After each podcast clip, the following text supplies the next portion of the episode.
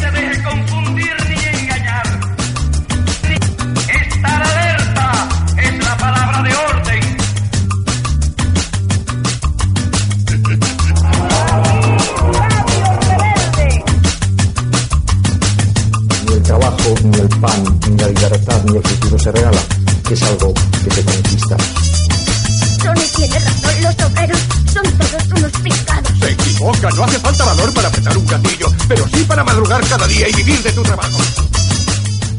Vuelve la insurgencia a las ondas. Vuelve Radio Rebelde Norte, la trinchera comunicativa de Radio Almenara, 106.7 FM.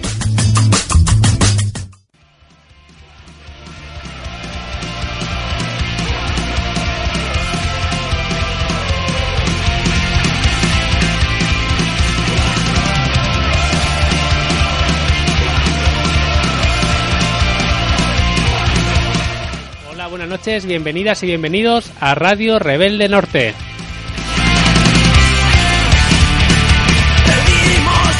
Un lunes más, aquí los estudios de Radio Almenara, con un programa bien cargadito para entreteneros de manera quincenal y llegaros a hacer lo que los medios no cuentan.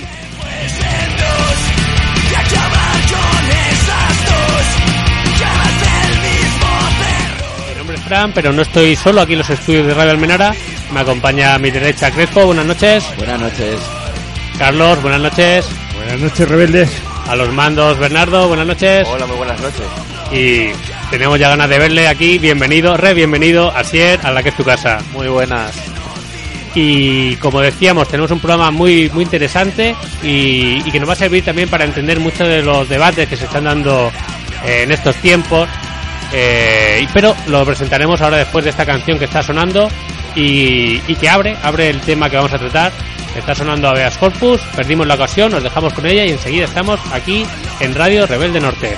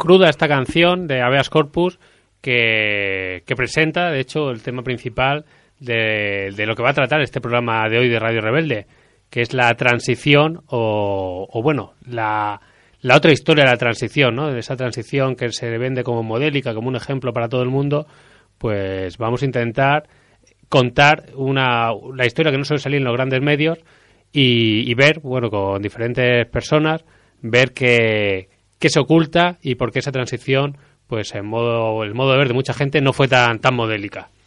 Eh, comentaba que estamos aquí, los estudios de Radio Almenara, emitimos de manera quincenal en directo en la 106.7 FM para los barrios del norte de Madrid, pero también nos podéis seguir en streaming, en, bueno, desde internet, en la página de la radio, radioalmenara.net. Pero no solo eso, nos podéis seguir también o descargaros luego los programas, etcétera, a través de nuestros perfiles en las redes sociales, que como siempre nos recuerda a Bernardo.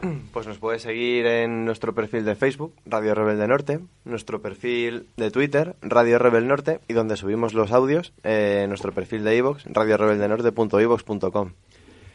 Y como decíamos, hoy pues tenemos una visita especial que esperemos que se repita más a menudo, que es la de Asia, que llevamos, bueno, compañero de Radio Rebelde desde los principios del programa, que por motivos de, bueno, de curro, de preparación para encontrar nuevos curros, llevaba ya dos años desaparecido, un año y medio, ¿no? Sí, más o menos, aunque vine un día suelto y tal, pero bueno, está un poco en mi, en mi mundo particular.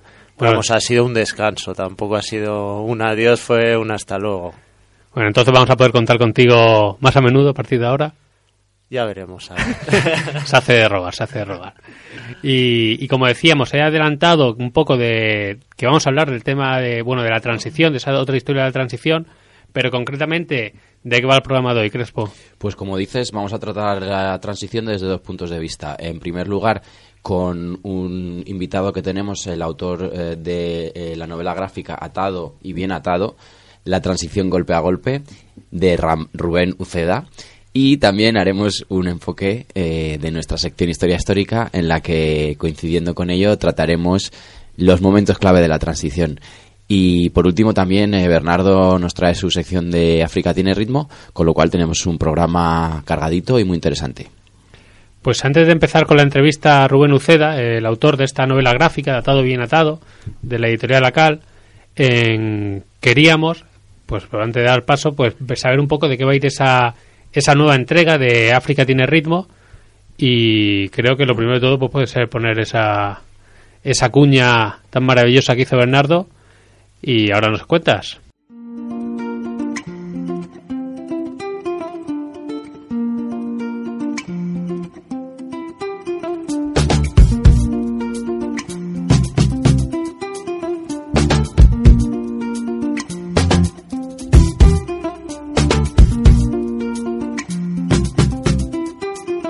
África tiene ritmo. La sección de música africana de Radio Rebelde Norte.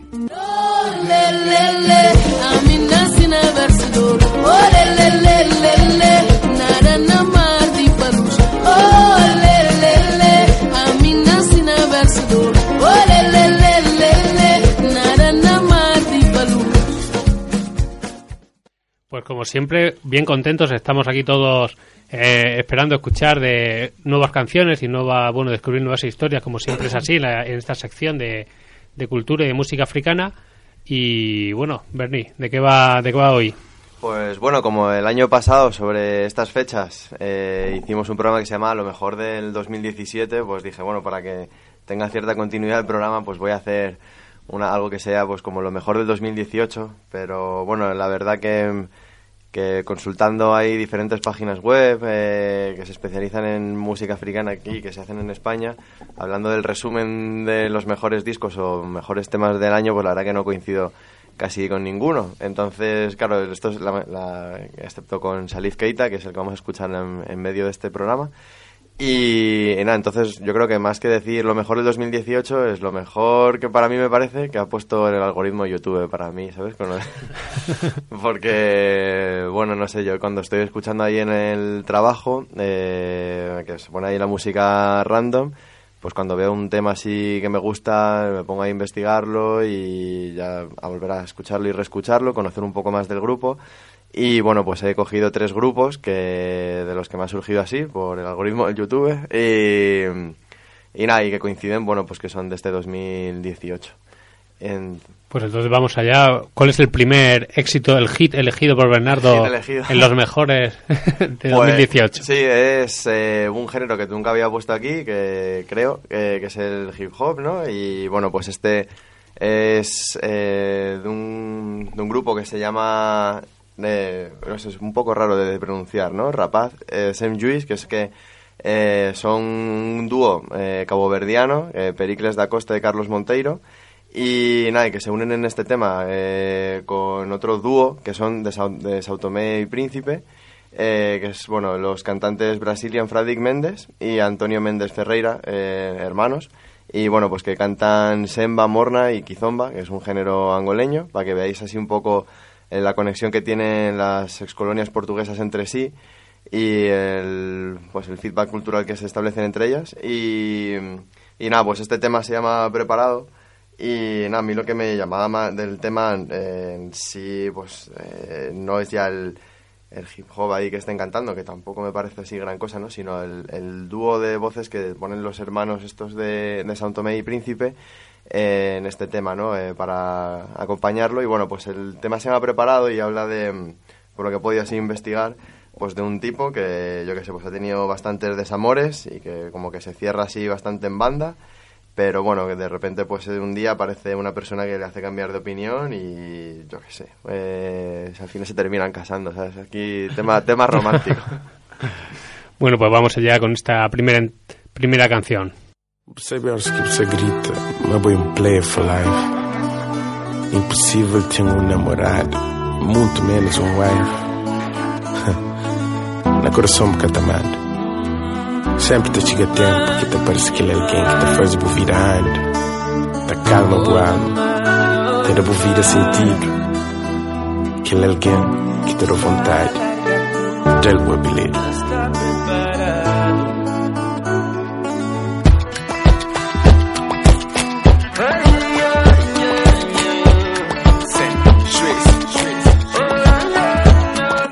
Passo, seu tempo na vida, na tenta finta relação. Esquiva a tentativa, difícil na um prisão. Evita a expectativa de criar mais um paixão. Alternativa das minha vida e desliga a emoção.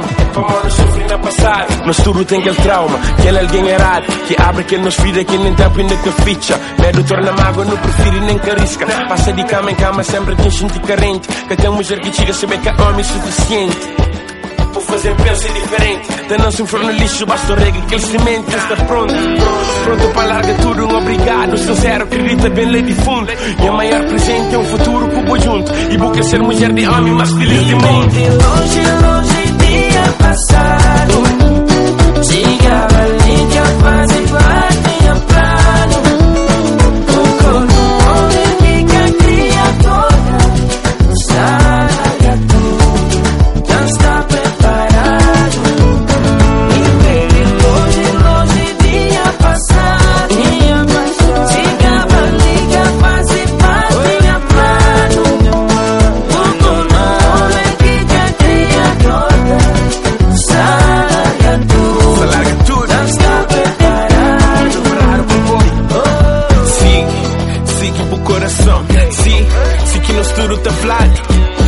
É pra seguir se coração se quebrar. Mundo, de coração partido. Mundo, para ir pouco marido. Também nota muito e meio pouco esposa. Nesse mundo livre é mulher tinha vida. Bico minha cabeça não se só de terapia. Pedidos e pedidos de desculpa. Dia seguinte estou na corda com desculpa. Multicorte com continuação. Tipo a dona, tipo coração. Finalmente, minha coração já concorda com minha mente. Desse tipo, deve termina tipo. Vou colar combinado com o brinco. Aquele altar e brilho de bu vestido. Pronto, me já está, espera uma padre Longe,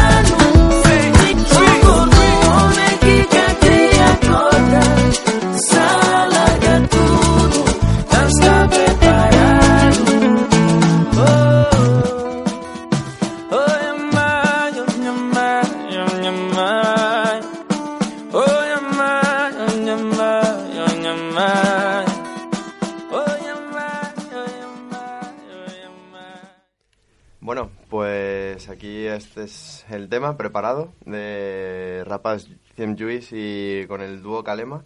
Y nada, espero que os haya gustado. Aquí hablábamos fuera de micro, pues que era la típica historia, por lo que se ve en el videoclip, ¿no?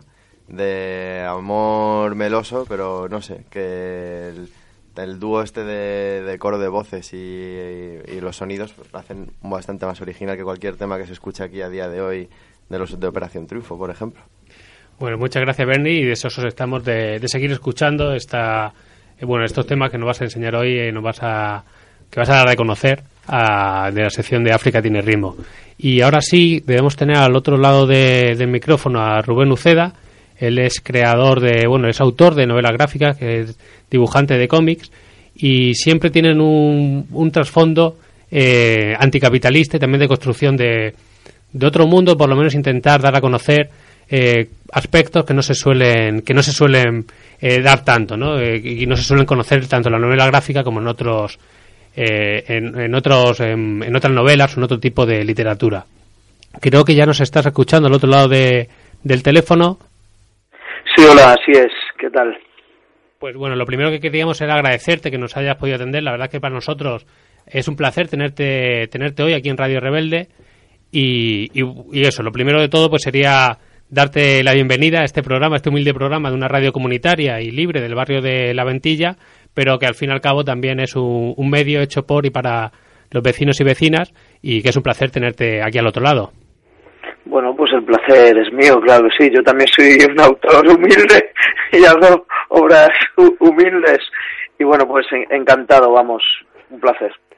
Bien, teníamos, eh, tenemos eh, aquí en la mesa a varios compañeros que quieren, bueno, entre, entre todos vamos a intentar eh, desgranar un poquito esta, esta última novela que, que has hecho, Atado y Bien Atado, la transición golpe a golpe, eh, 1969-1981, editada por, bueno, por la editorial ACAL, y que desde luego es una novela pues bien interesante que, y que nos ha gustado a quienes la hemos tenido eh, bueno el placer de leerla nos ha gustado y bueno y creo que enseña o toca toca temas que no se suelen no se suelen tocar no se suelen conocer respecto a la transición así que lo primero que hago es dejarle el micro a mi compañero Crespo lo tengo aquí a mi vera y empezamos eh, el interrogatorio Bueno, Rubén, lo primero también buenas noches y eh, decirte que enhorabuena por el trabajo que has hecho, me ha gustado mucho. Y bueno, quería preguntarte que a lo largo de las páginas de tu novela, especialmente al final, pues mm, vemos que hay muchas referencias al cómic. Y quería preguntarte lo primero si nos puedes contar cómo nació tu interés por este formato y cuáles son los referentes que tendrías. Bueno, pues eh, hubo una época, yo nací en el 72, en el que, bueno, pues había, estaba la posibilidad de, de perderte de muchas maneras en la vida o de ganarte la vida de muchas maneras y, bueno, en fin, a mí se me ocurrió que desde pequeño, pues, podía tener interés lo de ser contador de historias a partir de los tebeos, porque yo leía tebeos y los cuatro durillos que iba sacando por ahí de lo que conseguía o me daban mis padres, pues fíjate, acababa acababa en la tienda de tebeos o en el rastro madrileño pues comprando taras de tebeos y leyéndolos y demás. Eh, hubo un momento en el que cayó en mis manos un libro que además lo, lo cuento en el cómic. eh, el, libro estaba firmado por Carlos Jiménez, por el Ibal del Máquina Baja y Alfonso Font y lo que hacía era venía a recopilar historias de, de la revista El Papus de aquella época, eh, revista satírica contra todo poder y, y bueno, pues ellos eran nosotros bastante inteligentes y, y que además gráficamente estaba todo bajo la pluma de Carlos Jiménez y, y yo descubrí el mundo de la transición como las ideas críticas a partir a partir de aquellas historias del IBA, del Carlos Jiménez y de Fon y demás. Y bueno, pues entendí a los 11 años que se podía que se podía ser lector y que, que a través de los cómics, leyéndolos, quiero decir, pues se podía se podía descubrir buena parte del mundo desde perspectivas críticas e interesantes que yo pues hasta ese momento pues pues iba un poco teniendo por mi familia pero pero bueno, fue toda una revelación aquel cómic y, a partir de ahí como lector también, ¿no? Que, que seguí que seguí siendo. Siguiendo con el mismo tema de este del mundo del cómic, yo vamos, no controlo mucho, pero sí que me gusta este formato y siempre he tenido la impresión de que de que es especialmente propicio para contar, bueno, cosas que se salen un poco de la norma. Eh, ¿Por qué elegiste el cómic? ¿Tienes esa idea también, quizás tú? Bueno, yo creo que el cómic tiene una virtud ahí, bueno, tiene muchas, supongo, y, y una de ellas, desde luego, es que es accesible, eh, más o menos accesible para el que lo lee y sobre todo muy accesible para, para el que lo crea, que bueno, pues con un lápiz, algo de tinta, papel y demás, pues ya puedes contar con dibujos y con la doble vertiente esa de, de, escritura y de dibujo, en el que el dibujo también es escritura y la escritura es dibujo, pues puedes crear cualquier cosa. O sea, se abren todas las posibilidades y, ya digo que no es un limitante la parte económica, no necesitas grandes artefactos tecnológicos costosos para poder crear un cómic. Mm, todo lo más está la cuestión de, de, de publicarlo y publicarlo pues bueno pues exige ya ahí pues tener unos mínimos medios pero bueno también se puede fotocopiar y hacer fanzines que era lo que hacía yo en mi en mi juventud con los cuatro amiguetes que me iba juntando con las mismas y bueno pues a partir de ahí pues disfrutarlo.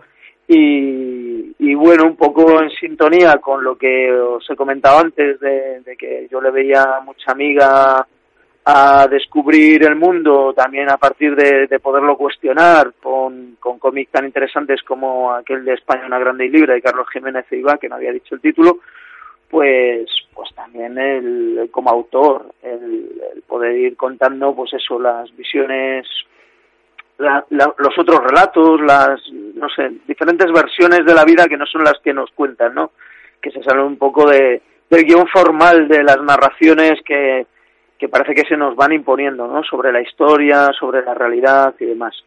Y bueno, dicho esto, os quería preguntar, porque yo al hablar eh, por teléfono me está haciendo muchísimo eco y no sé si eso se refleja también cuando hablo, porque es un poco extraño. Os quería preguntar esto. Sí, ¿se oye bien? ¿Se oye lo que sí. estoy diciendo un poco aceptable? Sí, sí, se, aquí se escucha, creo que se está grabando correctamente, pero a veces eh, la sensación es de que tú lo escucharás con eco, pero creo que se está grabando y nosotros lo escuchamos perfectamente, te escuchamos. Ah, muy bien, sí. Eh, pues queríamos antes de continuar la siguiente, bueno, de hacer la siguiente pregunta, queríamos poner un trocito de, de una canción de, de un cantautor que es eh, Chicho Sánchez, Sánchez Ferlosio y que tiene, ahora vamos a, vamos a hablar de ello. Cuando me pongo a cantar no pido permiso a nadie. Cuando me pongo a cantar no pido permiso a nadie. Que solo pedir permiso y es cuando el hombre es cobarde. Oye, oye, y es cuando el hombre es cobarde. Soy palo que no me cimbro, que no me cimbro barco, que no me volteo cuando a mí me da la gana toco el cielo que no veo. Verdad que a ti le toco el cielo que no veo, recuerdo cuando bueno, pues aquí estamos escuchando a Chicho y a Rosa cantando esta, este tema de Zumba que Zumba y quería ponerlo porque en, tu, en esta obra de Atado y Bien Atado sobre la transición has usado como hilo conductor de la misma, eh, bueno, cantautores y la música popular, así en general, con un especial énfasis en la figura de Sánchez Ferlosio, ¿no? Que, que también es una persona que, bueno, que en cierto modo se está, bueno, por, se está olvidando quizás desde de ciertas esferas, ¿no? Y, quería preguntarte a qué se debe esa elección. Bueno, pues por un lado yo yo vi que una de las partes así culturales fuertes de aquella época de la transición pues estaba también en aquello de los festivales, los cantautores, yo algo recuerdo también con mis padres de aquella época que participaban un poco en todos esos araos eh, festivaleros de la época y bueno pues también un poco como que, que le había puesto un poco la mirada a todo eso de los cantautores y entonces dije a ver qué cantautores podría podrían empezar a desfilar por las viñetas de, de este cómic delatado. Y ahí me topé de golpe con, con el Chicho Sánchez Ferlosio y, y me parece que, vamos, descubrí en él y en su compañera Rosa, que va cantando también con él, a lo largo de todas las páginas del cómic va apareciendo una y otra vez en cualquier situación o tiene sus propios episodios también y me parece de, la, de los personajes más luminosos del cómic, vamos. O sea, sus letras son de absoluta vigencia y actualidad. O sea, las coges, son de, de, de la época quizás de los 60, 70 y, y, vamos, o sea, podría cualquiera leerlas y decir, pues claro que sí, o sea, estás poniendo el dedo en la llaga en lo que en, que, en lo que nos ocurre hoy en día, ¿no? Y, y, bueno, con, con, con, esa fuerza también que tiene, ¿no? Esa sutil ironía también a veces y incluso yo, vamos, diría algo de magia, ¿no? Que, que tiene el Chicho, pues, pues es un, es un placer hacerle personaje y que recorra las páginas de este cómic. Y también, por otro lado, porque había que dar, o yo lo entendí así, un, un punto de contraste con, con respecto a, al otro personaje que sí tiene un hilo de continuidad también en el cómic, desde el principio hasta el final, y que, y que desde luego, a mi parecer absoluto, es la parte negativa de, de Chicho, ¿no? Que es la parte oscura, ¿no? Y que es Juan Carlos el que hace de, desde el principio como príncipe, Juan Carlos, y que luego termina convirtiéndose en rey, el Juan Carlos. Y bueno, pues es esa figura, al fin y al cabo, que, que va recorriendo las mismas páginas, incluso sale igual o, o, más veces no que el propio Chicho a lo largo de todo el cómic y que, y que refleja esa institución que, que santifica la desigualdad, ¿no? que es la familia real, la monarquía, ¿no? y que, y que supone desde luego un claro insulto a la inteligencia y que bueno, pues ahí, ahí es un poco también una de las ideas fuerza de, de este cómic, ¿no? con lo que acabo de decir en ese aspecto eh, nos resulta muy interesante porque es verdad que creo que en estos aunque siempre desde siempre se han señalado y se han denunciado eh, esa otra transición, realmente la figura de Juan Carlos cuál ha sido, ¿no? Eso siempre está en el candelero, pero creo que, que en estos últimos tiempos se viene, bueno, se vive o se ve, se escucha con más fuerza. Eh, por ejemplo, pues la esta la obra de teatro que hicieron película, el Teatro del Barrio, del Rey, eh, bueno, muchos otros documentos eh, que empiezan a contar una versión que no la que mucha gente no había escuchado nunca, ¿no? Sobre qué papel realmente cumplió Juan Carlos en todo esto de la transición. Realmente hacer un cómic sobre la transición es complejo porque es un, un momento eh, complejo ¿no? y poliédrico, decíamos, decíamos anteriormente. En, sin embargo, en tu obra vemos que está bien documentada, que bueno, has hecho un trabajo de investigación eh, profundo y nos gustaría que nos contaras un poco cómo, fue, cómo ha sido este trabajo, en qué fuentes has estado utilizando y también el criterio a la hora de seleccionarlas y de organizar un poco el cómic, porque entiendo que a, que a lo mejor al tratar un tema tan, tan grande, tan complejo, eh, uno de los principales escollos es saber cómo organizarlo.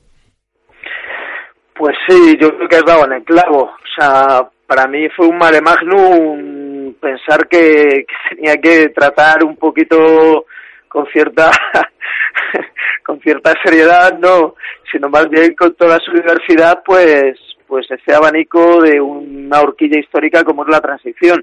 Y, y para mí lo que lo que cobraba mucha fuerza era entender si realmente el papel de los movimientos sociales había jugado un papel decisivo no de en, toda esa historia. El movimiento los movimientos sociales me refiero sobre todo a los más fuertes en aquella época que fue el movimiento obrero y el movimiento vecinal y luego por supuesto también los incipientes que fueron surgiendo eh, posteriormente, pero también en esa época, como el feminista, el ecologista y demás, y que, y que estaban ahí, que estaban creciendo, estaban, la gente estaba también saliendo de, pues de, de un, de un infierno a nivel represivo también, que supuso los prácticamente 40 años de franquismo, ¿no? Y, y que se puede entender también, ¿no? Que, que la gente tenía muchos anhelos de, libertad y que, bueno, pues había muchas cartas puestas en juego, ¿no? Los movimientos estos que menciono, más, más las élites haciendo sus planes para bloquear mm, todo ese deseo de, de, ruptura, de que había muchísima gente, de ganar terreno a, no solo a la libertad, sino a, a, la autonomía, incluso a la autogestión, a construir otro mundo distinto, no, no, no solo el capitalismo impuesto. Bueno, en fin, había mucha gente con muchos deseos diferentes en, y ponerlos en juego ahí con mucha fuerza, ¿no? Es lo que me he encontrado en, en esa época de los 70, ¿no? Entonces, claro, pues tienes ahí un gran abanico, hay que organizarlo, como bien has dicho, hay que organizar a, a, las élites con sus planes, quiénes son las élites, que salgan en el cómic, con sus con sus episodios y bien organizado, con su hilo cronológico conductor también. Y bueno, pues también un poco, pues eh, a medida que vas leyendo, leyendo qué, pues leyendo diferentes ensayos, leyendo novelas, leyendo mucho artículo de prensa también, eh, y entablando también un diálogo con gente de la época, que eso ha sido de lo más bonito, la verdad, del cómic, también un poco, pues eso, volver a darle una vuelta no solo con mis padres y, lo que llevamos discutiendo tantos años, ¿no?, de ellos que sí lo vivieron así como activistas, y sino también con gente de, de la época que lo vivió también desde la parte de lo, del activismo de los movimientos, participando en los movimientos sociales, ¿no? Y a mí me interesaba mucho, pues eso, pues recuperar en esos diálogos su memoria, sacar, extraer perlas de historias muy, muy potentes, ¿no? Que, que nos cuentan también hasta el día de hoy, ¿no? Lo que, lo que conformamos como sociedad y lo que arrastramos históricamente, ¿no? Y, y los relatos también que nos cuentan, ¿no? Como modélicos que parten de ahí, de la transición, bueno, pues en fin, un poco como en esta recopilación de lecturas, también de, de visualización de muchos documentales, porque también hay que decirlo que la transición es una época que ya tenemos bueno que podemos que podemos escucharla y, visualizarla a través de, de, bastantes documentales y algunos de, de, gran calidad. Y entonces pues bueno pues ahí igual que el material fotográfico de todo tipo cartelería pegatinas en fin se puede recopilar muchas cosas para para retratar la transición el tema de organizarlo, pues, pues bueno, pues ha ido un poquito poco a poco, ir sacando los capítulos. Claro, a, sí. Eh, luego la siguiente pregunta que te iba a hacer Crespo. Sí, eh, eh, nosotros también tenemos una sección de historia eh, aquí y hoy, pues al hilo de, de tu obra, queríamos hacer eh, una especie de los momentos claves de la, de la transición. Eh, partiendo de que esto es eh, bien complicado y que veníamos hablando de que es muy complejo, hay muchísima fuente, te queremos poner un poco en esa en esa cuestión difícil. ¿Cuál, cuál sería para ti un, un momento clave de, de este proceso, si tuvieras que elegir? Uy, pues a mí lo que lo que más me emocionó fueron muchas cosas, sí. al descubrir la transición, episodios a episodios, uno tras otro, pues a mí lo que, digamos, ahí que me pareció muy potente fue descubrir toda la oleada huelguística eh, que se desató a partir de que... ¿Sí, me ibas a decir? No, no, perdona, perdona. Sigue, sigue, perdona, disculpa. Ah, sí, sí. Es que a veces no sé si es mi propio eco o te he oído aquí, perdona. Bueno, pues lo que iba a decir es que se desató una oleada huelguística por parte del movimiento obrero eh, a partir más o menos de enero del 76, eh, recordando que Franco muere en noviembre del 75 y que antes de su muerte dijo que, por supuesto, es la frase que da título al cómic, que lo dejaba todo atado y bien atado, también en manos de, de su ahijado, que, que, bueno, pues era y ha sido Juan Carlos I de Borbón. Y, y bueno, pues una vez que muere eh, Franco, pues a partir de ahí bueno, más o menos lo que encontramos es una explosión brutal de, de huelgas, de movimiento huelguístico, de conflictividad a todos los niveles y, y bueno, pues es muy potente. Lo que recorre en esa horquillita durante ba- bastantes meses y el principio también de la transición, pues esa explosión huelguística y, y autónoma también, ¿no? Del movimiento obrero que me parece, vamos, magnífica de, recorrer, de leer, de descubrir y, y que, bueno, no, se ha repetido. Entonces, pues bueno, ese es un episodio así que para mí ha sido de lo más de lo más potente de descubrir, ¿eh? de, de la transición. Pues bien, yo creo que es, es difícil elegir y, y, desde luego eh, eh, esos hechos lo merecen. La siguiente pregunta que te iba a hacer va un poco en esta onda y creo que ya un poco con lo que has dicho lo has respondido, pero bueno, eh, creo que una novedad que tiene, que tiene esta novela gráfica es que además de hacer mm, bueno un seguimiento de esos grandes personajes y grandes hechos, tú pones eh, el foco en, las colectividades, en lo popular y demás. ¿Crees que la historia la hacen las grandes personalidades o los pueblos en su conjunto? Pues ahí, mira, yo cuando empecé a contar en alguna presentación al principio del cómic me di cuenta que la que, empezaba a contarlo un poco como si fuese una sucesión de, episodios de, de haberlo perdido todo, ¿no? Como, bueno, si no todo, como que, que, que al fin y al cabo todos los anhelos de ruptura, deseos de construcción de, de otro modelo social y productivo, en, en fin, de atacar el capitalismo, ¿no? Como un modelo repudiable y, y, en fin, que eran anhelos de bastante gente en aquella época, al menos, desde la conciencia de clase también y, y demás, pues, pues como que se iban un poco venciendo, ¿no? Y se iba desilusionando a la gente porque episodio tras episodio, pues, pues la cosa se, se iba rompiendo, ¿no? Y se iba dejando atado y bien atado. Y yo entendí que era un poco error eh, de escribir así, esto, ¿no? Porque al fin y al cabo mm, yo creo que se puede extraer también en este cómic bastante claro y era también un poco la idea inicial que, que tenía que los movimientos sociales son el empuje de la historia. La gente, el pueblo, si preferís, es el que empuja, el que empuja en el día a día e históricamente a hacer avanzar las cosas a, a mejor, claro, en beneficio de la, de la gran mayoría y, por construir cosas mucho mejores, que, que, desde luego las élites están ahí para, para poner freno, coto y resistencia. Y que en la transición nos encontramos que además fue, fue un freno ajustado con muchísima represión, con muchos muertos, con mucha sangre y que bueno, que, que la sangre corrió por todos los bandos, pero, pero sin duda fue sangrienta y, y que bueno que las élites siempre van por detrás no de la gente y, intentan eso frenarlas no cuando la gente empuja fuerte para transformar el mundo pues las élites van detrás con látigos y pistolas y lo que haga falta y, y cárceles y, y bueno y sobre todo también con la construcción de un relato de la transición no que eso era importante no solo atarlo y bien atarlo como decía Franco sino manipular todo y dejarlo bien manipulado manipulado y bien manipulado era también un poco la, la jugada que ellos necesitaban, ¿no?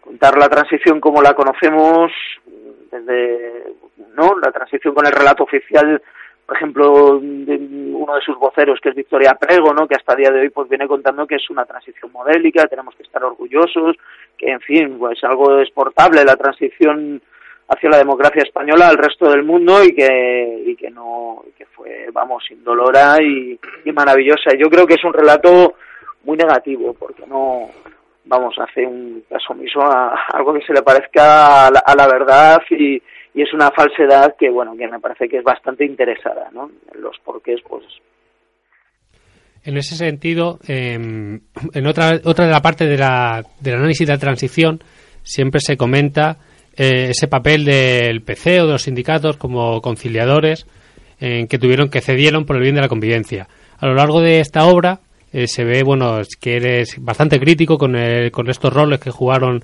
estas, este partido y las organizaciones obreras em, y lo muestran más bien como bueno a veces como cómplices o colaboracionistas con las nuevas fuerzas oligárquicas que bueno que estaban em, configurando esta transición o transacción. Eh, sin embargo, claro, tampoco también es indiscutible que, el caso del PC pues tuvo una gran relevancia en la, en la lucha antifranquista y también como, como decía que pagada con mucha represión y con sangre. ¿Qué opinas? ¿Cómo, qué, qué fue lo que pasó que a día de hoy todavía seguimos revisando el papel de la izquierda o de organizaciones obreras durante la transición? Jolín, pues esta es una pregunta bien complicada.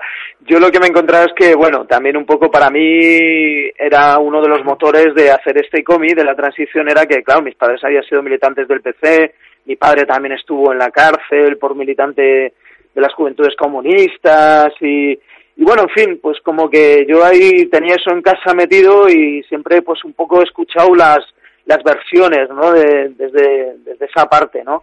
Y para mí era muy interesante también un poco pues eso investigar algo más no de lo que de lo que se venía diciendo en mi casa. Y, y redescubrir también la transición desde otros otros protagonistas otras protagonistas y, y descubrir que no todo era el mundo del PC en la transición desde la parte de las izquierdas. Pero sin embargo dicho esto el PC era la organización más mayoritaria y y masiva dentro de la izquierda. O sea, realmente el PC era clave para entender la transición si, si queremos entenderla desde la parte que quiere transformar el, el mundo y la sociedad, ¿no? Que era, pues, las gentes de izquierdas, ¿no? Que se incluyen ahí en los movimientos de izquierdas y el PC eran, pues, las siglas mayoritarias. Entender que además era la organización que tenía la mayor base de militancia, el PSOE apenas tenía militantes, eran muy escasos y se reconstruyó muy rápido y en función de unos intereses también de la socialdemocracia europea.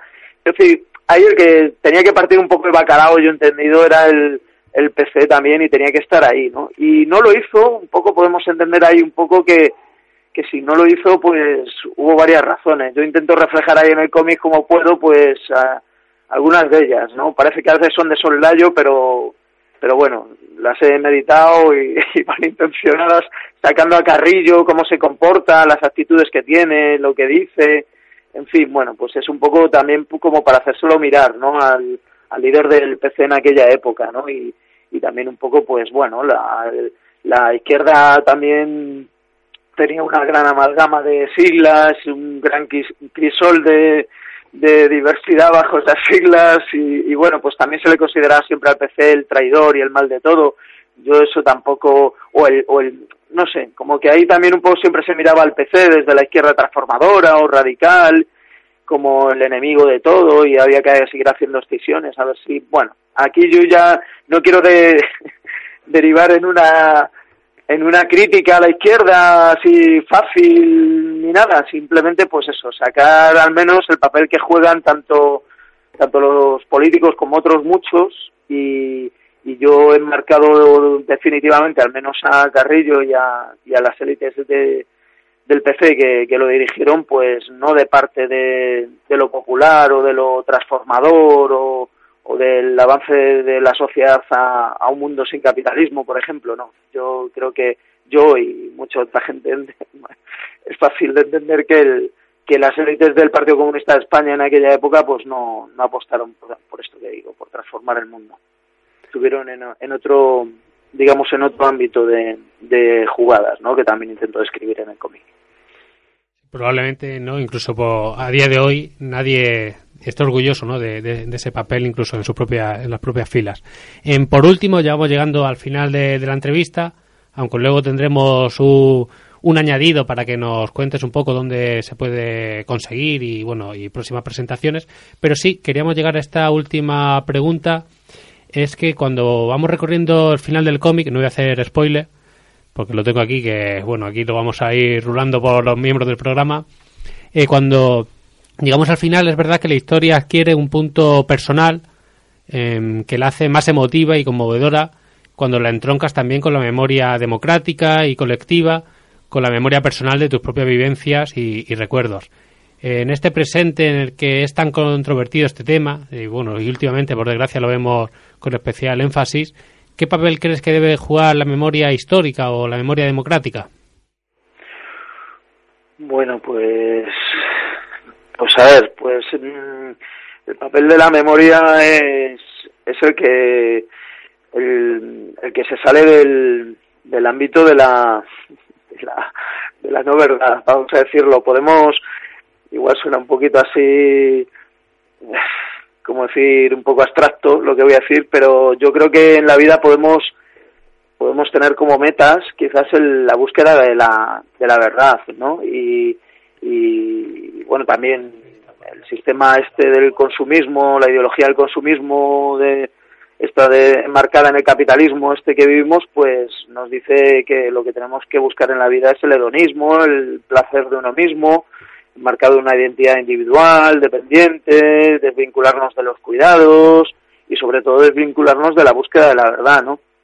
No es que haya una mentira, lo que hay es la ocultación de la de, de lo ocurrido, de, de lo que podemos entender como búsqueda de lo verdadero, ¿no? Que tampoco hay una verdad, tampoco lo estoy diciendo, pero pero creo que tenemos mucho que recuperar en la memoria y, y tomarnos como, como afán de, de, nuestra existencia esa búsqueda de la verdad, ¿no? De lo que ha ocurrido. No podemos pensar que, que tenemos 150.000 o, o aproximadamente de, de desaparecidos bajo nuestros pies de la represión del fascismo y que, que se puede mirar para otro lado y que, y que no va a pasar nada, ¿no? Creo que, que habría que hacer una buena catarsis como sociedad para pa entender ese proceso, recuperar esa memoria y, y solo no solo en esto, sino con los bebés robados, esto que sale también en el cómic, con, con la violenta transición que fue, ¿no? Y, y el papel que jugaron las élites en la manipulación de las gentes, en el freno de los movimientos sociales que querían construir mejores cosas para, para la mayoría social y, y bueno, pues eh, hay muchísimas cosas que tenemos que recuperar, al menos en el país este o de países donde vivimos y que, y que nos toca, ¿no? Y que es fundamental la memoria, vamos. Y sin memoria y sin afán de búsqueda de la verdad, pues ya está. Nos vamos a preocupar nada más que por comprar el último smartphone y, ahogarnos en nuestra existencia de, del día de las compras y el día del trabajo y, y sin ningún sentido de más, ¿no? Entonces, pues bueno, yo creo que es importante, ¿no? Estos humildes trabajos como este cómic de atado y bien atado, pues intenta ser, ser un, pues, un artefacto más en, en ese combate de, de las ideas, ¿no? Que es fundamental también y, y que bueno, pues que sirva para ello, que entretenga también al hacerlo y que, y que bueno, pues espero que, guste a los que tengan ocasión de verlo. Pues Rubén, ahora sí, vamos, hemos llegado ya al final de la entrevista. Eh, la verdad que ha sido un placer tenerte al otro lado del teléfono, a pesar de los problemas técnicos que, que haya podido haber, pero bueno, ha sido eh, muy interesante y, y, la verdad que desde aquí recomendar pues a quien pueda hacerse con esta novela, o quien pueda o pillar la biblioteca o lo que o como pueda leerla, que, que lo haga porque yo creo que, que, es interesante y que sin duda va a aprender también cosas cosas que a lo mejor no sabía de su propia historia, la historia de, este país de países, como bien decías. Y así que lo último, darte micro libre para que nos digas dónde se puede hacer, dónde se puede conseguir una copia de esta, de esta novela gráfica y también próximas eh, presentaciones, porque bueno, sí sabíamos que muy cerquita de aquí, en un, en un centro social hermano como es La Piluca, eh, se va a presentar también eh, esta obra.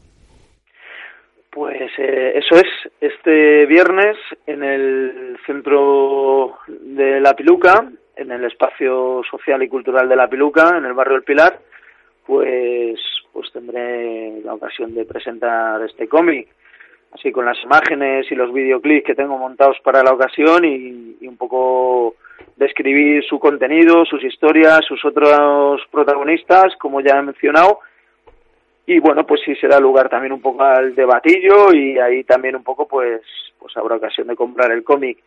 Y luego por otro lado, quien no pueda asistir a la piluca este viernes, que creo que hemos puesto a las siete o puede ser a las siete y media, es la hora de la presentación de este viernes, pues el que no tenga ocasión de, de asistir, pues por ejemplo en librerías como Traficantes de Sueños lo puede conseguir fácilmente o o bueno, pues si se mete en internet y teclea atado y bien atado de Rubén Uceda, pues va a ver que es posible también comprarlo por correo, o sea, no hay no hay muchas dificultades porque, bueno, pues el cómic está a punto de sacar su segunda edición, según me han dicho los editores, y, y bueno, pero yo creo que todavía se puede encontrar con bastante facilidad hasta su segunda edición en, en muchas librerías, como es el caso de Traficantes de Sueños. Pues Rubén, un gusto tenerte al otro lado y espero que estemos en contacto y enhorabuena por el libro y hasta la próxima. Bueno, muchísimas gracias a vosotros. Un abrazo fuerte, un saludo. Pues bueno, volvemos ya de nuevo con la sección de África tiene ritmo. Y nada, la canción que vamos a poner ahora es de Salif Keita, eh, bueno, que es un grande de la música africana. Y bueno, pues es eh, conocido como la voz de oro africana, descendiente directo y reconocido de Suntiata Keita, el fundador del Imperio Maliense. Y bueno, eh, ha sacado su último disco con el que se quiere despedir, eh, titulado Un Autre Blanc, que creo que significaría así algo así como un blanco más. Y bueno, pues creo que hace referencia a su condición de, de albino. Y pues ya que, el- y que tanto le ha marcado pues tanto en su infancia como en su vida entera. Eh, porque bueno, su albinismo pues le impidió ejercer la profesión de agricultor de la que era su padre, a pesar de ser familia noble, pues se dedicaban a eso. Y eh, bueno, eh, como no podía ejercer como agricultor, pues interesó por la música, pero al ser de casta noble no podía ejercer eh, esta profesión, ya que se reservaba pues a los griots, de la que ya hablamos hace tiempo en un programa en la que hablamos pues de Sona Yobarte, que es la, la mujer con la que hacemos la intro de África tiene ritmo. Y nada, pues eh, no, eh, esto hizo que su padre le repudiase, le expulsase de la familia y no le quedó otra que irse a Francia a buscar eh, hacer fortuna con la música, donde francamente no le ha ido mal.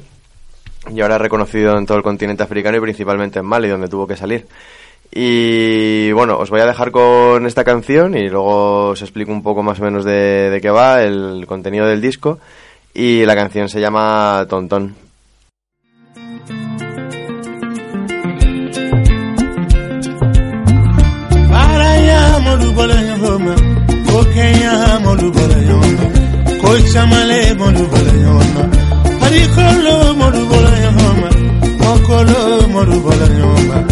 ko caman le molu bolo ɲɔgɔn na misiden na ni. Misiti tɛ kelen ye tuya ni. Faniya tɛ kelen ye ni goya tɛ kelen ye ne kanuleko, le ya n kelen ni seri ko a ko ne kɔnɔ fɔ ne yɛrɛ bi ni ko k'ale tɛ maloya fɛ ko n malo ya, a. Ko ne kɔnɔ fɔ ɲɔgɔn ko mara yɛnɛmɔ ko ko k'ale tɛ yan konkale janfayo akono kono kumana. Bi attention.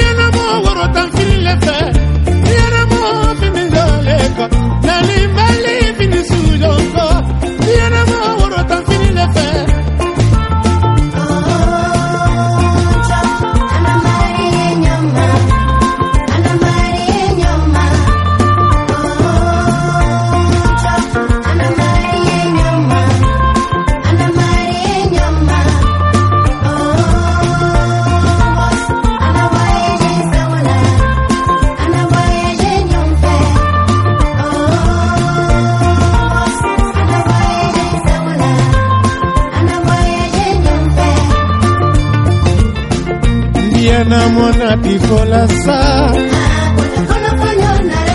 Ayarabini ama bakumataka neni yarabini kumona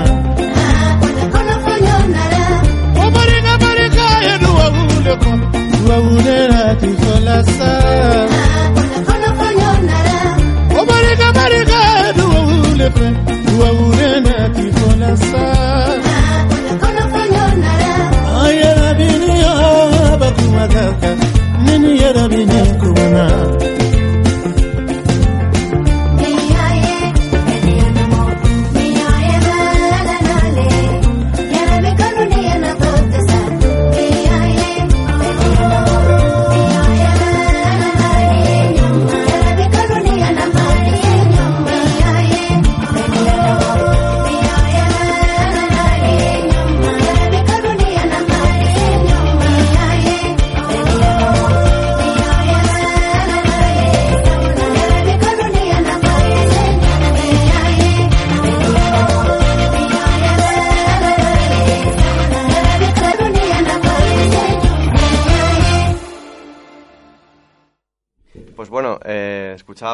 de Salif Keita, Don Ton. Y bueno, pues como ya había dicho antes, este último disco que saca, él dice que va a ser su disco de, de despedida. Y, mm, y bueno, pues para la idea que él ha tenido con, con este disco es pues juntar lo mejor de la música africana actual, tanto cantantes ya afianzados como con nuevas voces, ¿no? Para hacer así una conexión entre su generación y las que están a día de hoy dándolo todo en, el panorama de música africana. Entonces por ello tiene participaciones con, pues, con gente como puede ser Alfa Blondie o con nuevos talentos como la nigeriana Yemi Alade. Y nada, también, bueno, este tema que hemos escuchado, pues sí que era un tema también de, de corte así romántico. Eh, al parecer va pues sobre la preparación de, de una boda y no es que esté enamorado ni nada de eso porque los dos últimos temas han sido de, con esa temática. Pero bueno, también tiene con temas bastante comprometidos con la realidad africana. A mí es lo que me gusta de, la música africana, que por muy comercial que pueda ser, en todos los discos encuentras un tema que está muy, muy vinculado con, la realidad actual, pues ya sea la inmigración, eh, las guerras o, el- o la colonización, ¿no? Y bueno, pues Alif Keita no ha sido menos y tiene un tema que se llama Where, Where, Where, que es Fueron, Fueron, Fueron, y donde hace referencia a los padres de la descolonización y el pensamiento africano del siglo XX, pues como puede ser Kwame Nkrumah. Gracias, Bernardo. Pues ya solo quedará la última entrega antes de despedir este programa.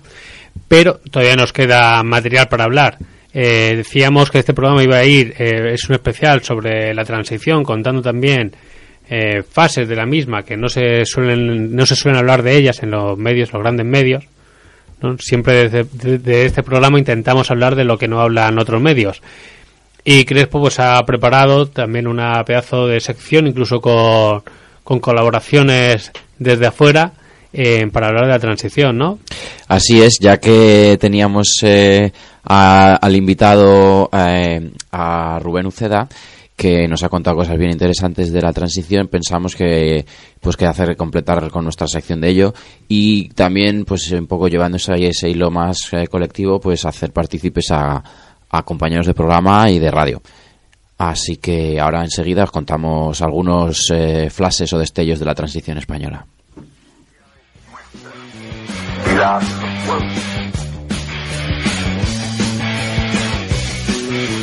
La sección de historia de Radio Rebelde Norte.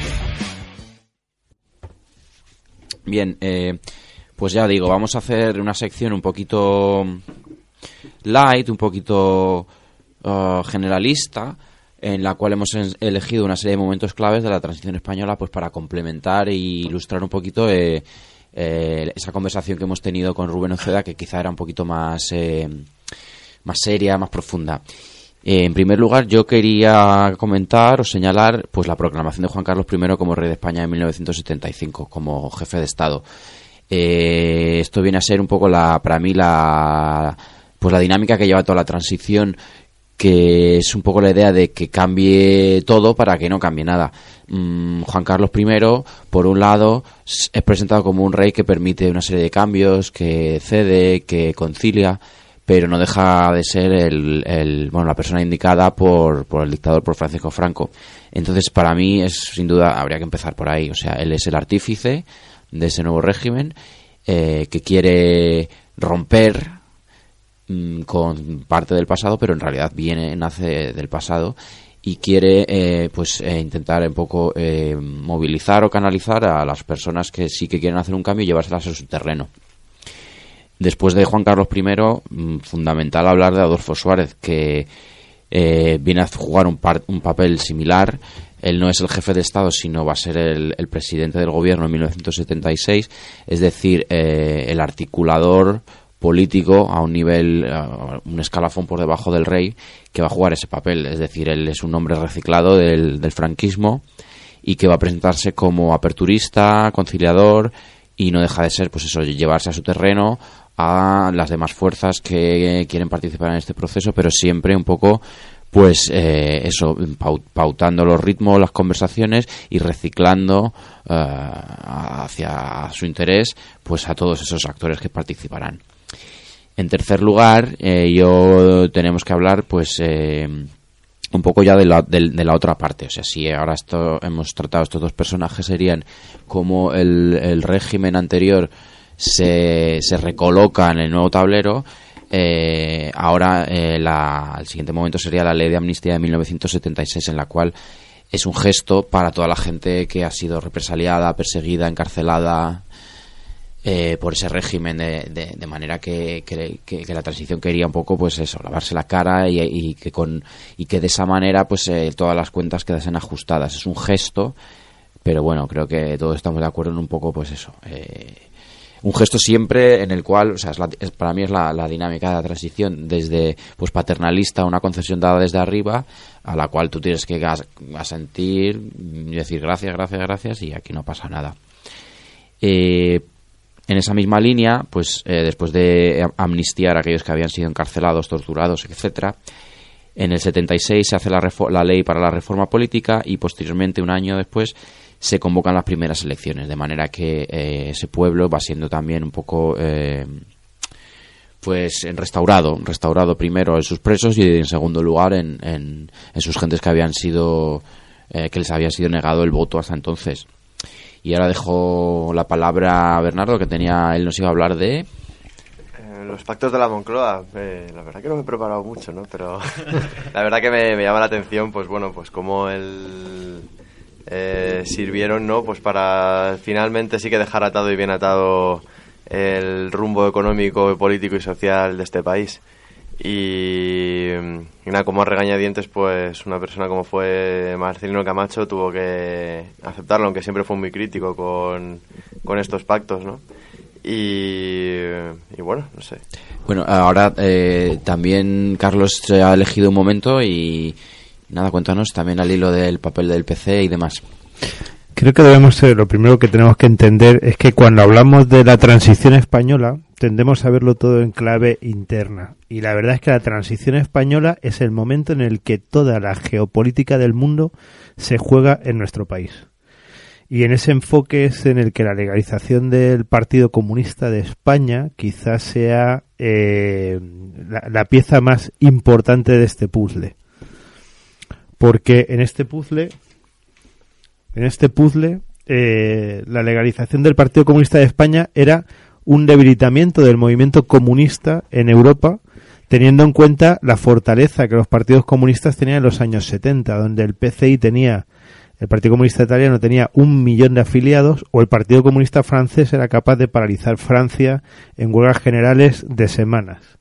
Eh, en ese enfoque es que entran eh, dos personajes, además, eh, que de los que no se suele hablar mucho en la transición y que fueron claves, que es Manuel Prado Colón de Carvajal y Ceausescu.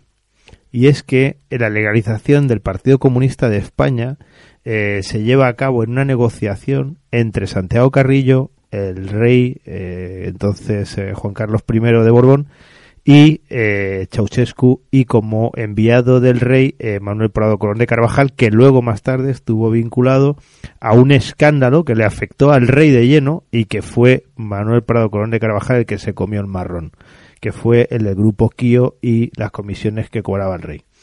El Partido Comunista de España no solamente se rinde y rinde sus banderas sino que rinde también su ideología. Al aceptar la, la bandera eh, que había vencido en la guerra civil, eh, la bandera borbónica, al aceptar al rey como institución que presidiría el Estado, o que sería el jefe del Estado, y al aceptar también que de- abandona el marxismo-leninismo con todo lo que conlleva de cambios internos y de desmovilización de la sociedad a un marxismo revolucionario.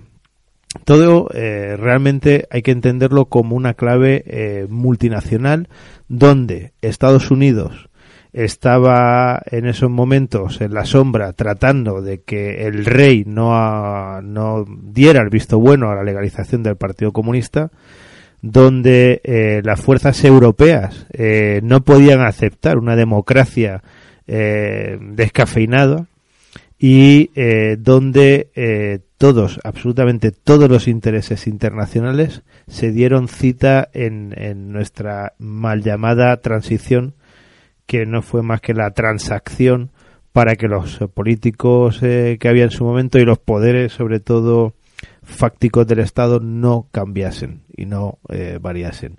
De ahí la dificultad que el Partido Comunista de España también tuvo que afrontar y que mm, podemos ser críticos con aquel momento, pero también deberíamos ser eh, comprensivos con una situación realmente complicada donde todos los intereses internacionales se daban la batalla en además en muy poco tiempo, en apenas dos años, y donde eh, la, Europa eh, de los años 70 estaba girando y cambiando por completo.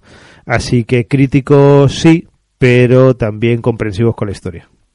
En ese sentido, a mí me gustaría incluso poder recomendar el libro de Soberanos Intervenidos de Joan. Garcés, que explica muy bien cómo desde finales de la guerra civil ya eh, se, se empieza a trabajar también en, bueno, en acomodar el régimen franquista a la legal- legalidad internacional y cómo cuando se va acercando, bueno, se va profundizando, desarrollando el franquismo, cómo se va preparando esa homologación como democracia representativa, pero que no que no cambie, que no toque a la oligarquía, a los verdaderos, bueno, a los verdaderos jefes del Estado y que sea como un blanqueamiento para, para que sigan mandando eh, quienes han mandado toda la vida.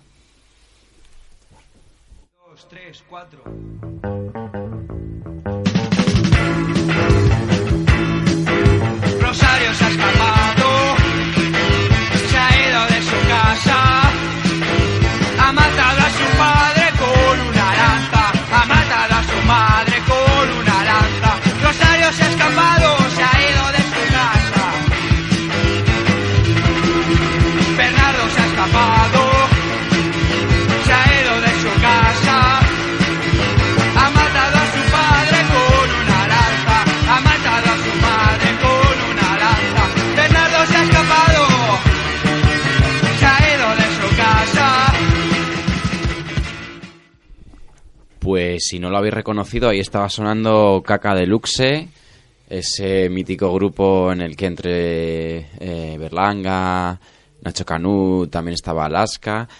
Y bueno, es su tema Rosario toca el pito. Lo he querido traer porque creo que no podíamos hablar de la transición sin echar un vistazo al aspecto cultural.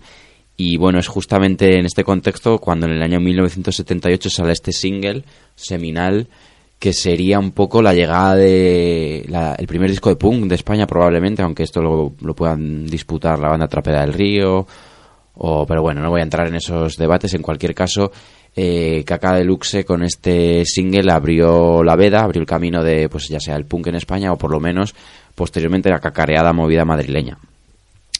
Eh, también queríamos destacar, pues, como en este contexto eh, súper fundamental, poco después eh, se aprueban los estatutos de Cataluña primero y del País Vasco. Es decir, con esto, bueno, pues se quiere dar eh, voz a esas eh, ambiciones nacionalistas que habían estado en España y desde muchísimo tiempo que habían sido silenciadas durante la guerra.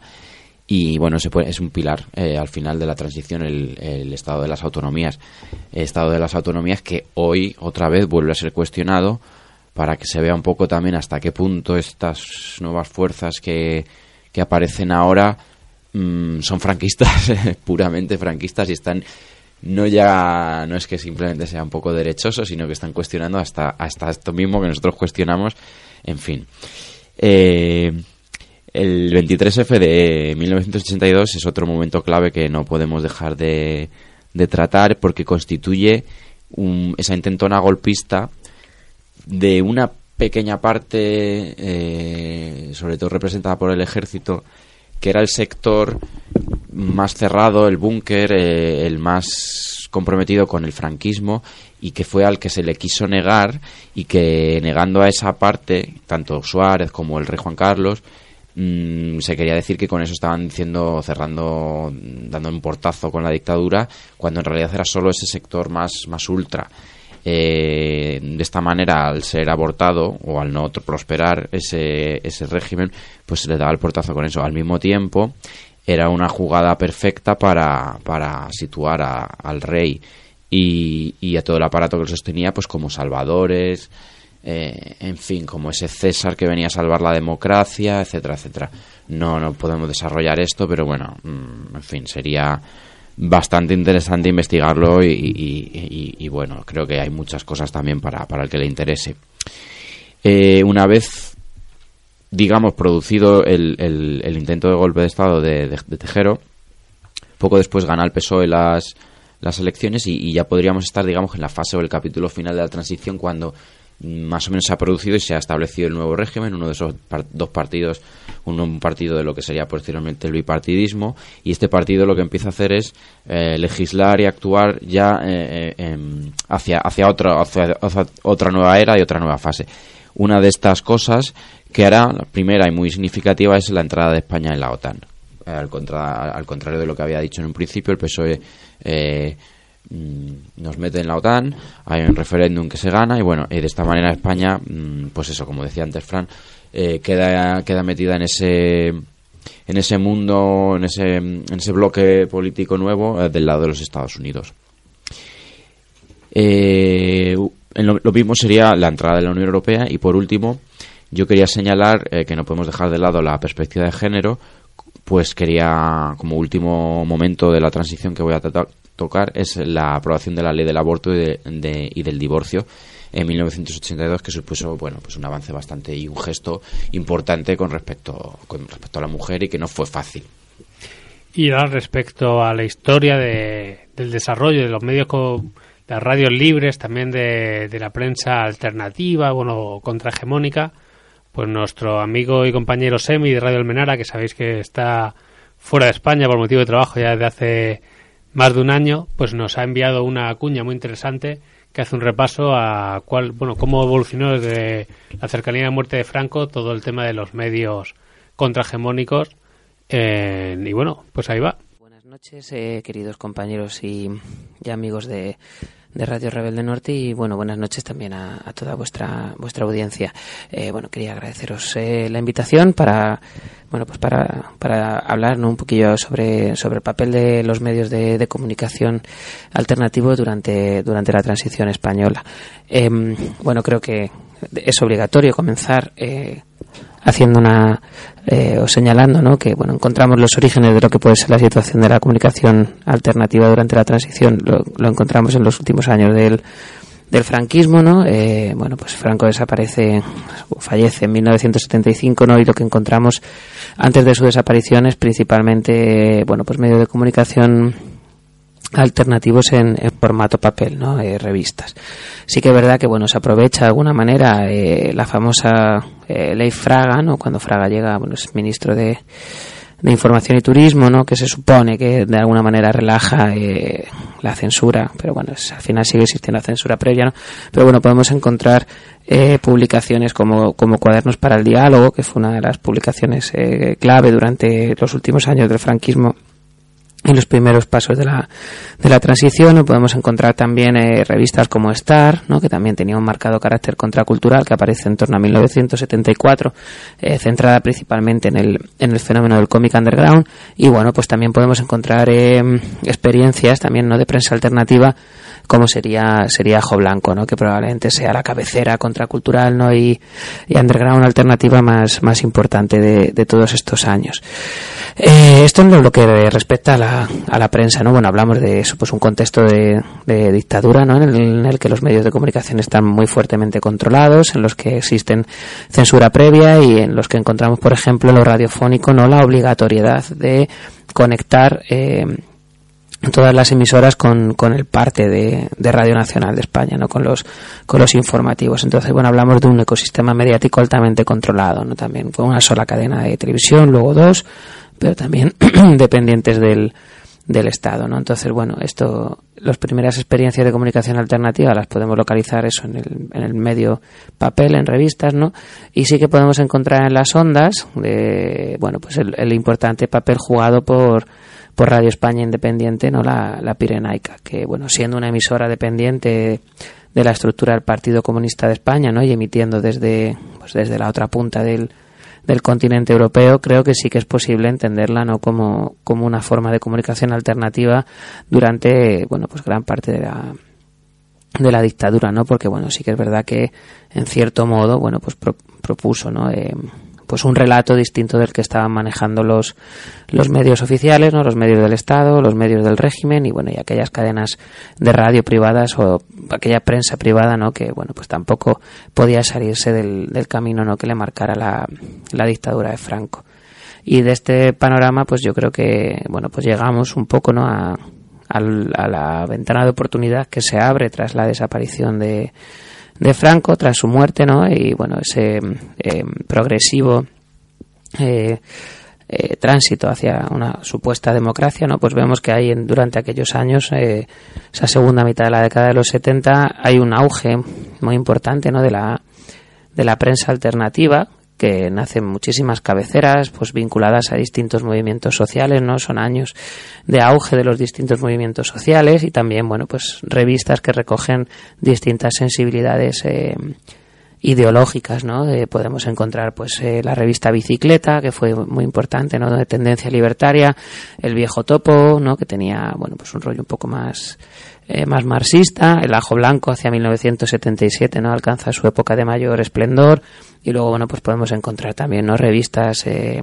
ecologistas, como el ecologista o alfalfa, antimilitaristas, como sería, bueno, pues la PUSA y el General, eh, y todo este tipo de, de publicaciones, ¿no? Y mm, creo que es interesante, ¿no? Porque a esta, a esta profusión de, de cabeceras en, en papel, pues acompaña, ¿no? Eh, hacia finales de la década de 1970, pues aprovechando, ¿no? El, el desorden que existía en, en cuanto a la, legislación, ¿no? En, en el éter, ¿no? En el espacio radioeléctrico, pues aparecen las, las primeras experiencias de radios libres, ¿no? En, en Cataluña principalmente y luego, bueno, pues se van extendiendo por todo el estado, ¿no? Euskal Herria, el País Valencià, Aragón y, también Madrid. No tenemos el primer referente de lo que sería una Jure en, en Cataluña y luego, bueno, pues desde ahí este tipo de emisoras pues se van, se van expandiendo, ¿no? Aprovechando ya, ya os digo, ese, ese vacío legal, ¿no? Que existía y amparándose en el, en el artículo 20 de, de la Constitución española, bueno, pues que reconoce el, el derecho a la libertad de expresión y a la libertad de,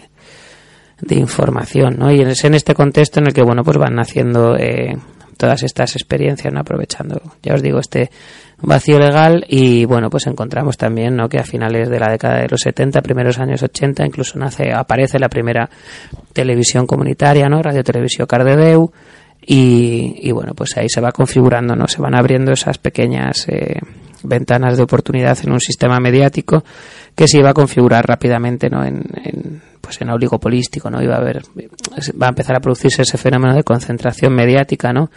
Que, que bueno, que se ha ido eh, acelerando con los tiempos, ¿no? Hasta el punto de que España a día de hoy es uno de los países con, con el panorama mediático más, más concentrado de, de Europa, ¿no? Entonces, bueno, es interesante ver que no es en esta década en la que pues aparecen también experiencias como podría ser en, en el año 84-85 ya los últimos compases de la de la transición o lo que podemos entender como los últimos compases de la transición no pues aparecería una experiencia como podría ser eh, liberación no que fue ese intento de periódico eh, por parte de la izquierda más consciente no que podríamos tal vez trazar un paralelismo no y pensar que sea el bueno pues el abuelo no el o esa primera experiencia en la que luego han podido inspirarse fenómenos más recientes como ha podido ser Diagonal o como puede estar siendo ahora mismo el, el Salto, ¿no? Ese, ese gran intento de poner en la calle un diario eh, desde la izquierda, más consciente, ¿no? Y bueno, pues fracasó, duró muy poquito. Hace poco precisamente moría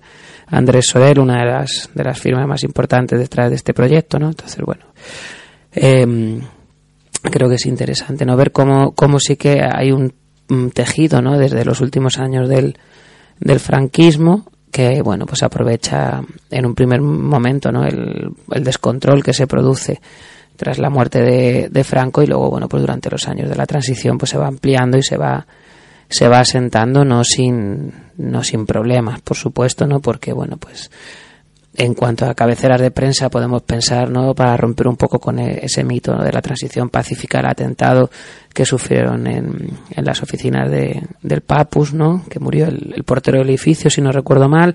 O bueno podemos refrescar la memoria no con multitud de, cierres que sufrieron pues emisoras comunitarias multas eh, bueno emisoras libres y, multas etcétera. Entonces bueno ha sido siempre una, una relación compleja no porque al fin y al cabo bueno pues eh, creo que es evidente o no, no, no hace falta eh, darle muchas vueltas no para entender que, que normalmente a, a quien ocupe el, el gobierno de turno por norma general no le va a agradar eh, tener enfrente ¿no? a una red de, medios por diversos y, bueno humildes que sean no que, que pueda llevar la contraria y que pueda un poco romper con esa lógica de la, de la hegemonía comunicativa no y plantear de alguna forma algún desafío a los postulados de, de quien esté en el poder no y bueno pues creo que que con esto pues, nos acercaríamos un poco así por encima al panorama de la, de la comunicación alternativa ¿no? en, durante los años de la transición. Habría que esperar ¿no? a,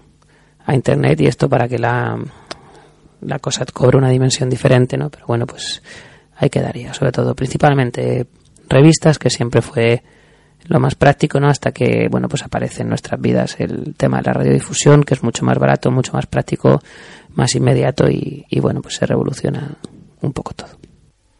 Bueno, pues ahí estaba Semi cerrando esta sección eh, sobre la transición de historia histórica. Eh, un abrazo y muchas gracias eh, a él.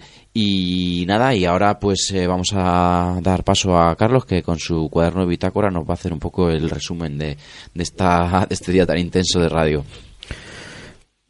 Hoy en el cuaderno de bitácora hemos tenido en nuestro programa un cómic, una transición, un, un reencuentro con nuestro querido Asier. África tiene ritmo, especialmente meloso, quizá nuestro Bernian de enamorado. También hemos tenido a Semi, que nos habla de radio en transición, libertad en las ondas. Y como siempre, nosotras y nosotros, dando la batalla por no rendirnos, por no abandonar y porque nos sigáis escuchando dentro de 15 días otra vez. Muchas gracias, Carlos. Y Bernardo, ya para despedir el programa, creo que te queda una canción en el tintero.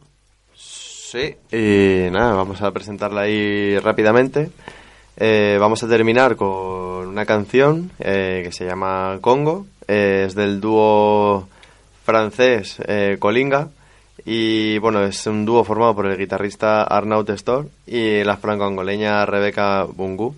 Y bueno, pues hacen una música que ellos clasifican como afrofolk donde misturan pues sonidos modernos con raíces y temáticas africanas con el objetivo de crear una música universal donde no quepa el resentimiento.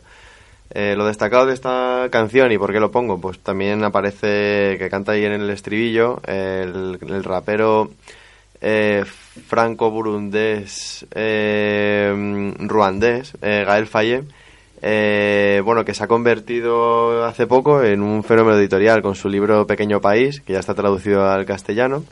Eh, y bueno, pues que narra un- su historia propia, que la de cómo tuvo que huir de su Burundi natal tras la explosión de la guerra eh, y para la Ruanda en la que había nacido su madre, de etnia Tutsi, y que al poco de estar ahí en Ruanda tuvieron que huir del país corriendo pues por culpa del, del genocidio que se desató entre Tutsis y Hutus. Y bueno, Gael Faye siempre sufrió como un sentimiento de culpa eh, que se, desvela pues tanto en el libro como en muchos de sus temas. Un sentimiento de culpa pues al hacerse la pregunta de por qué yo pude salir, subir un avión para escapar del país gracias al pasaporte francés que le legó su padre y mis amigos y familiares cercanos no, ¿no? Entonces, bueno, os dejamos con este tema que se llama Congo y os recomendamos el libro Pequeño País de Gael Faye. Pues muchas gracias, Bernardo. Y no olvidéis que volvemos en 15 días aquí en Radio Rebelde Norte. Ha sido un placer estar a este lado de las ondas. Así que no, nos vemos en 15 días. Salud y rebeldía. jeté dans les eaux. Un peu malgré moi, l'appel est si fort que je me perds un peu parfois qui on est où l'on va. Au moins je sais qu'un bout de mon âme demeure chez toi. Congo, de ton fleuve, ton tumulte m'émeut et arrache tous mes masques. À nu je me jette à l'eau. Quel rôle m'offres-tu? Quel enfant suis-je pour toi? Le sage ou le têtu? Celui qui t'aime, en tout cas te l'ai, je dis, le sais-tu?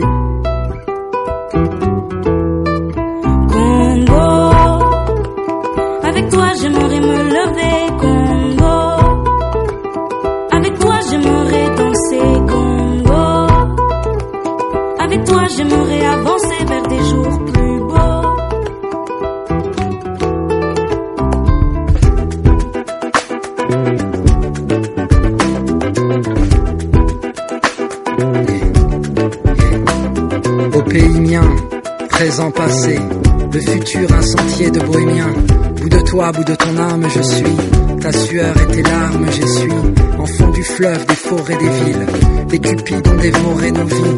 J'ai lu chaque ligne de la lettre apolline du fond de l'abîme. J'ai vu l'aurore opaline. Avance, je trébuche mais j'avance vers des jours plus heureux. Je danse des rombards acurés aux guitares saturées. Mégaphone, tu tête pour chanter. Avec toi, j'aimerais me lever.